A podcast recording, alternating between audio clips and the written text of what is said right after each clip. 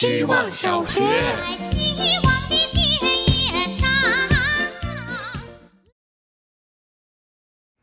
大家好，我是小二怪。昨天我提交了离职申请，离成为自由人又近了一步。离职对我来说已经成为了一件近乡情怯的事情，因为过去的几年总在想，总在说，所以真正发生的时候，这件事已经被过度拒绝。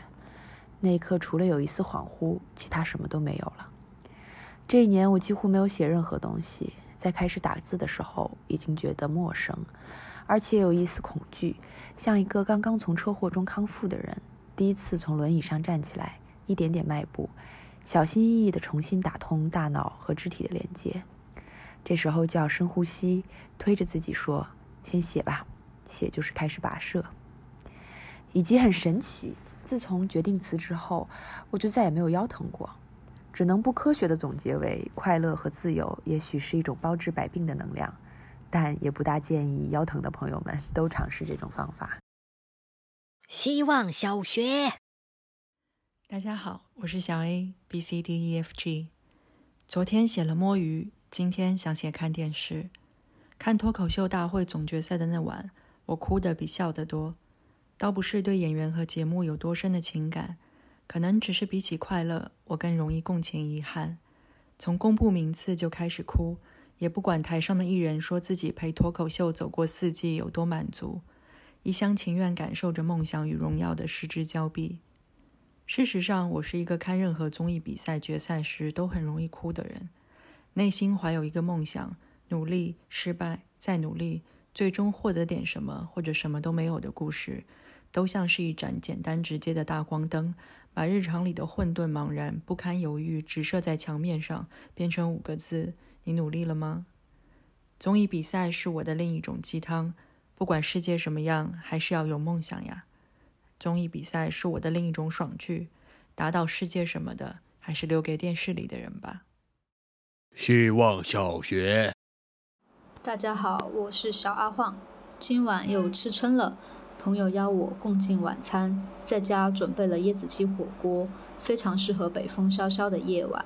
一碗甜滋滋的头道汤下肚，感觉暖意从食道扩散到全身，直抵天灵盖，忍不住发出啊的赞叹。忘记了所谓的餐桌礼仪，吃饭尽可能不要太大声。不同于川渝火锅爆炸性的重口味，椰子鸡火锅非常适合我这种广东味。椰清水提点的鸡汤将鲜甜发挥到极致，又因诸如椰子肉、鱼豆腐等其他火锅料的调剂，而不觉得总在吃肉太过油腻。鸡肉也选得不错，肉质适中，不柴也不渣，想必生前也是一只健硕的战斗机。沙姜碎和小青柠与酱油调制的沾水，让人吃了一口又想第二口，所以今晚又吃撑了。希望小学。大家好，我是小嘉宾。我刚对着一个虫子喷了小半瓶浓度九十五的酒精，现在它已经安静的去了，我也可以继续安静的看我的手机了。二十二岁之前，我一直生活在北方。二十二岁来南方之后，发现了很多奇奇怪怪的虫子。刚开始是在路边看到一种特别大的蜗牛，还惊叹为什么没人吃。后来查到原来是寄生虫很多的蜗牛。后来开始是各种大小不一的蟑螂。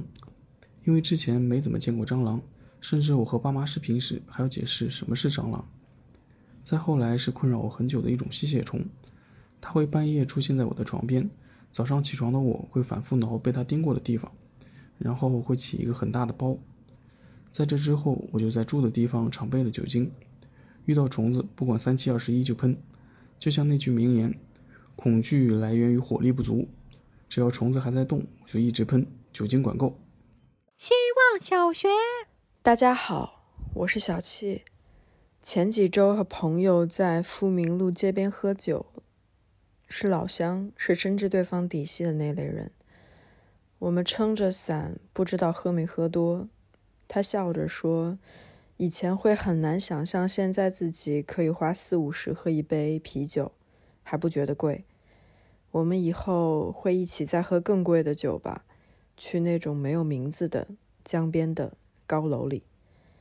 我们来自一个地方，深知对方底细。这里没有什么虚荣好爱慕。他的话里，我听到的全都是快乐。说宇宙的熵增也好，说少年的烦恼也好，长大就是在喝越来越贵的酒，耍越来越真实的酒疯，也在拥有更多不同种类的快乐，以前想象都想象不出的快乐。